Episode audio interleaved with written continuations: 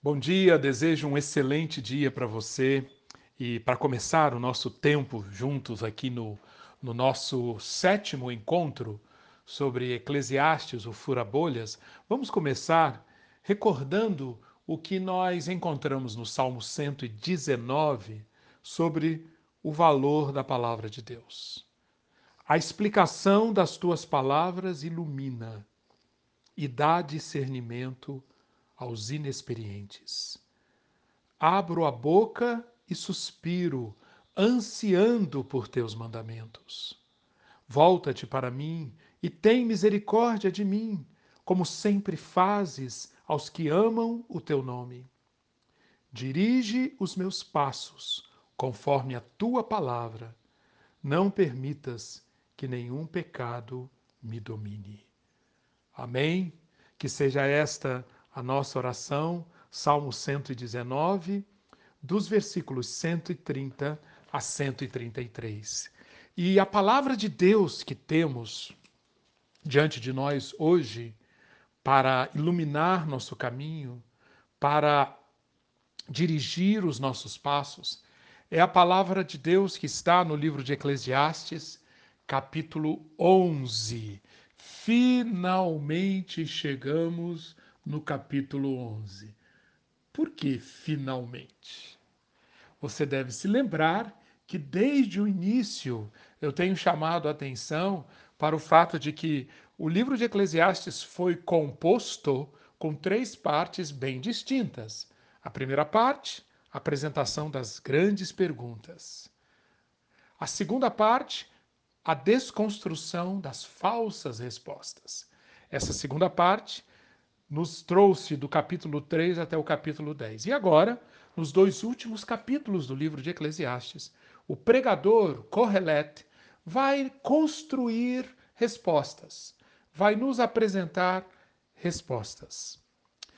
Não sei se você já teve a oportunidade de visitar um canteiro de obras, ou seja, uma obra qualquer, alguma construção que esteja sendo feita, mas uma construção que será erguida no lugar de um outro prédio, de uma outra casa. Portanto, essa casa, esse prédio precisa ser demolido. Então, imagine que você vai até lá durante a demolição. Que experiência, não é? É poeira para tudo quanto é lado, é barulho, é uma confusão, porque está havendo ali uma demolição. Digamos que três meses depois você volte naquele mesmo lugar. E então você percebe que diferença. Aquela poeira, aquele barulho intenso, aquela confusão, aquela desorganização, agora está dando lugar a um outro ambiente, a uma outra experiência. Porque agora você está na construção da casa. Pois bem, é algo semelhante que nós temos aqui. Enquanto estávamos nos capítulos 3 a 10, era o canteiro de obras da demolição. Mas agora, finalmente, o pregador, depois de muito ver, depois de muito considerar, depois de apontar-nos quem, quem é o homem, o ser humano, com as suas astúcias, com as suas artimanhas, com os seus desvios, depois de mostrar um mundo tão atingido, tão impactado pelo mal, depois de gritar vaidade de vaidades, tudo é vaidade, depois de reconhecer que em meio a tudo isto há valor, o melhor, o Tov, está na sabedoria, agora é hora de apresentar quais as ferramentas de Deus, quais as respostas de Deus para que esse torto astuto, que é o ser humano que somos nós, encontre o caminho para a resposta a esta pergunta existencial tão relevante. Que proveito tem o homem de todo o seu trabalho? Qual o sentido da vida? Por quê? Para quê? Olhando como um todo a existência, qual o significado de tudo isto?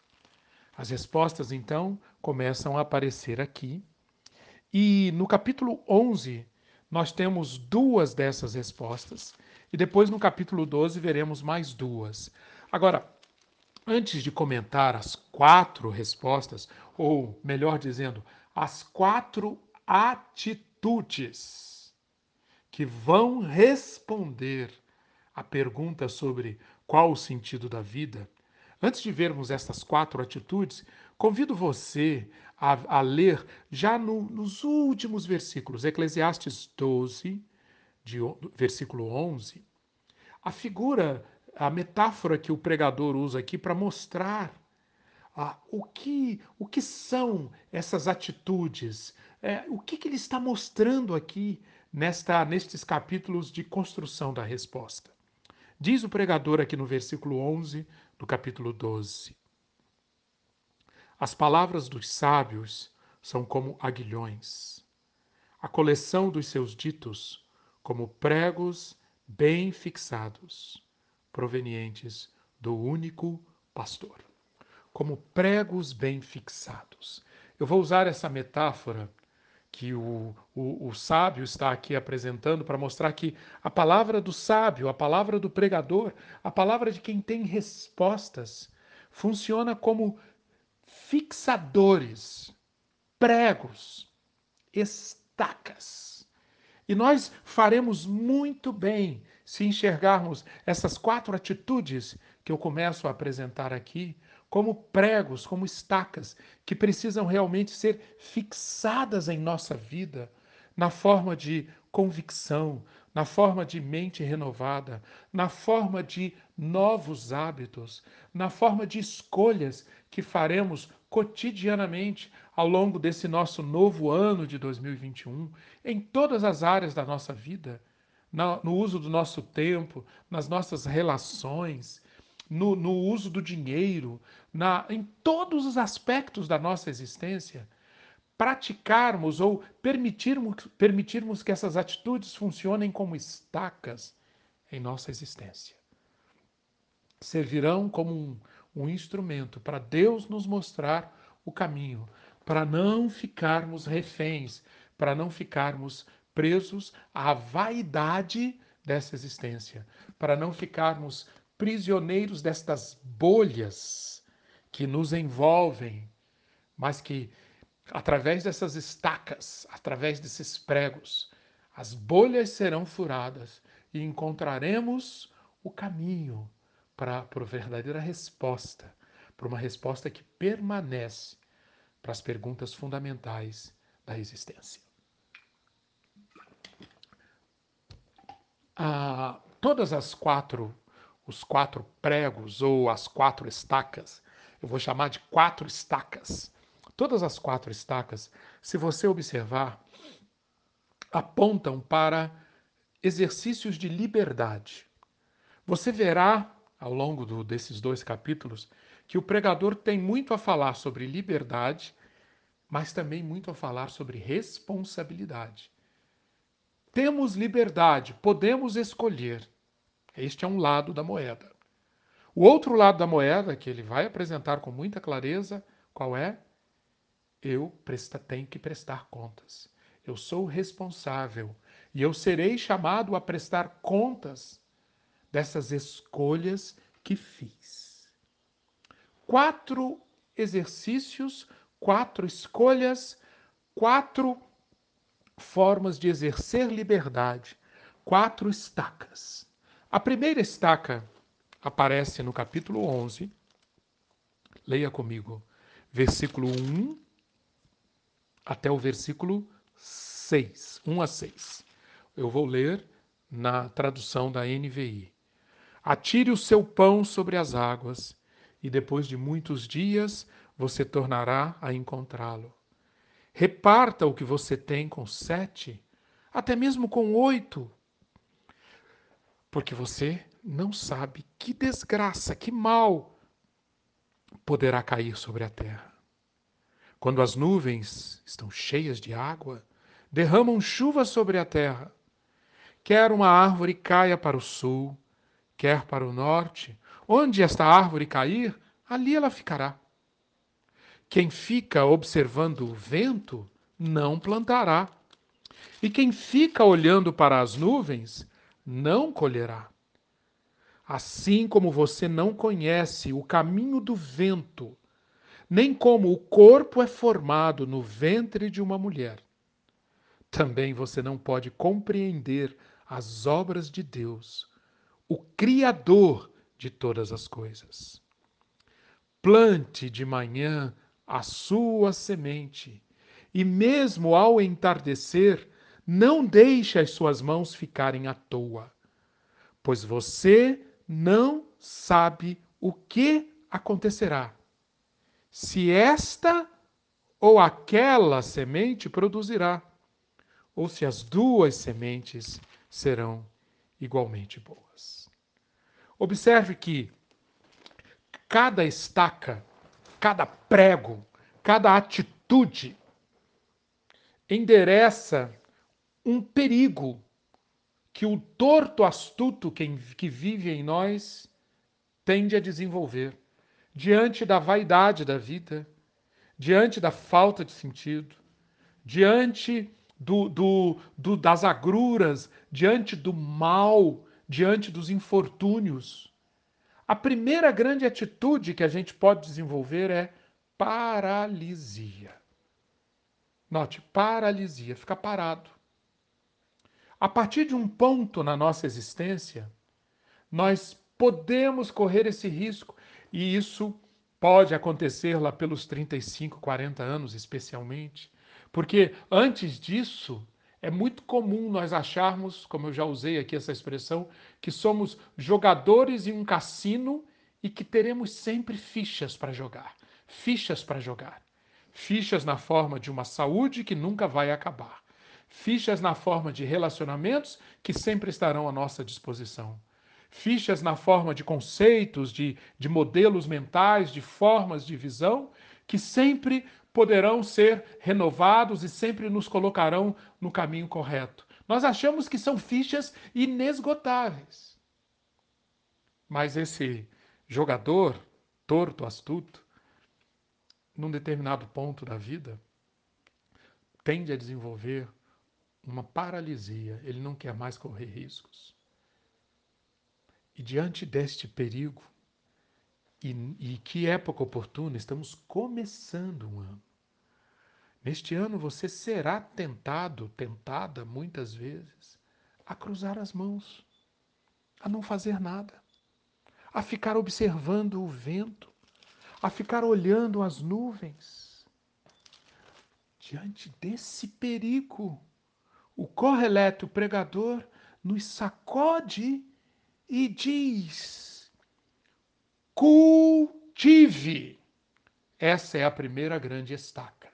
Esse é o primeiro grande prego. Cultive. Seja diligente. Cultivar. Are a terra. Semeie. Cuide. Colha a, a figura da agricultura aqui é muito poderosa para mostrar-nos essa atitude fundamental se, querer, se queremos estar no caminho de encontrarmos o significado da vida. Cultivar. E esta figura do cultivar é apresentada nesse trecho através de metáforas, através de símbolos muito interessantes. O primeiro deles lance ou lança o pão sobre as águas. No mundo antigo, águas, águas apontavam para o território do desconhecido, do muito arriscado, do onde você tem pouco controle. Pão é a subsistência. Pão é aquilo que, que tem valor, é aquilo que tem extremo valor para você. Qual é o. O que, que, o, o que, que Correleto está dizendo que devemos fazer? Atire o seu pão sobre as águas. E esse atirar o pão sobre as águas vem acompanhado no versículo 2 com uma outra expressão para mostrar que não é um atirar inconsequente, não é um, um arriscar de maneira inconsequente só para jogar, não Ele diz aqui no versículo 2: reparta o que você tem com quantos você puder. Então, é um atirar com consciência, é um arriscar com consciência, é um cultivar repartindo e sabendo, no versículo 2 ainda, que nós não temos controle sobre os resultados. Os investimentos que nós fizermos neste ano, os investimentos que nós fazemos na nossa vida, é como sementes que são plantadas. E nós não temos controle, não sabemos se a primeira se plantarmos uma, duas, três, nós não sabemos qual produzirá, se todas produzirão ou qual produzirá. Diante desse fato, que assim é a nossa vida, a nossa vida é um cultivo, a nossa vida é uma oportunidade, é um campo para repartir, para diversificar. A nossa vida é um campo para arriscar, é como as águas que são o território para receber os nosso, o nosso pão. O, o, o pregador deixa muito claro, então, que assim deve ser a nossa atitude diante do mistério da vida, diante das limitações humanas, diante da vaidade que permeia todas as nossas experiências debaixo do sol. Cultive. Eu vou ler esse mesmo trecho na versão do Haroldo de Campos, na tradução do poeta Haroldo de Campos. Espalha o teu pão sobre a face das águas pois que passem muitos dias de novo, o descobrirás. Reparte o quinhão com sete e mesmo com oito, pois não hás de saber que mal está por vir sobre a terra. Se as nuvens se acumularem de chuva sobre a terra, se esvaziarão. E se uma árvore cair ao sul ou ao norte, no lugar onde a árvore caia, lá ela ficará. Continuando, a partir do versículo 4, o pregador, para não deixar dúvida, ele vai e ataca uma atitude de paralisia quando mostra a tolice que é os perigos que nós estamos correndo quando nós deixamos de cultivar. Quem não semeia vai usar o seu tempo, vai usar as suas energias para vigiar o vento. O vento aqui, uma expressão muito poderosa no livro de Eclesiastes, porque vento está muito ligado com vaidade, que é a, a grande descrição do que nós temos debaixo do sol quando nós olhamos só para as coisas debaixo do sol. Então, o vento, se for vigiado, vai gastar as nossas energias, nós não vamos semear e nós não teremos ganho nenhum com aquilo. Você não sabe a rota do vento. A sua, o motivo fundamental que o, Correlete, importante você perceber que o Correlete constrói o seu texto sempre apelando, claro, para as nossas emoções, sim, querendo dar uma chacoalhada em nossas zonas de conforto, querendo nos mobilizar, nos impactar para a ação, sim, mas sempre a, a, apelando muito para para os raciocínios. Ele dá sempre razões. Aqui, por exemplo, ele diz: reconheça por que semear? Por que cultivar de manhã e à tarde? Por que repartir o pão com sete, com oito?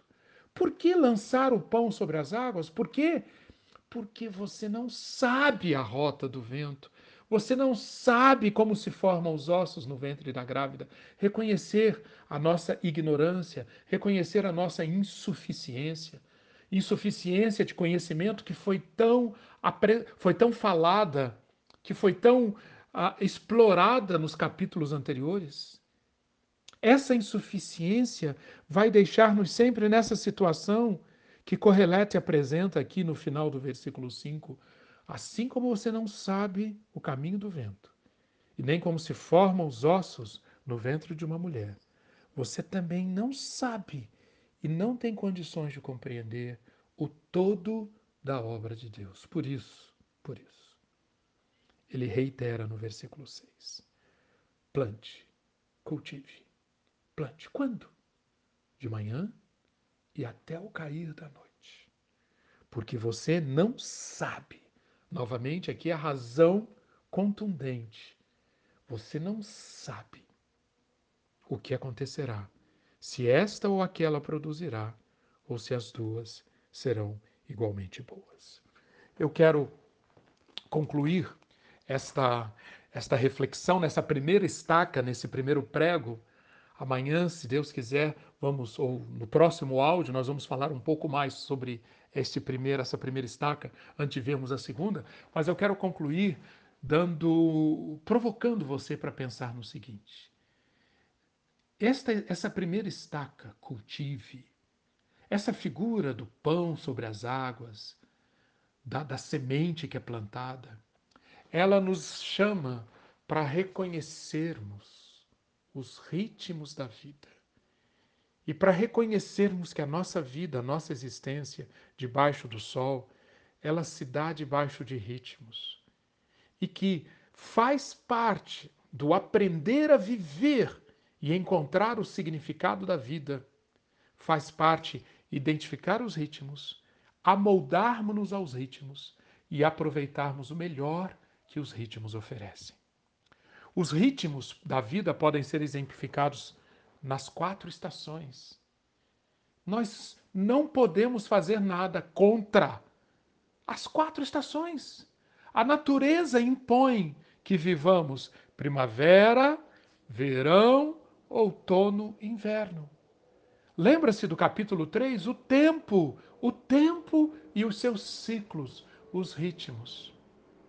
Aprendermos a viver debaixo desses ritmos e fazer o melhor uso desses ritmos. Aqui há um, um elemento fundamental para descobrirmos as respostas para a questão da, do significado da existência.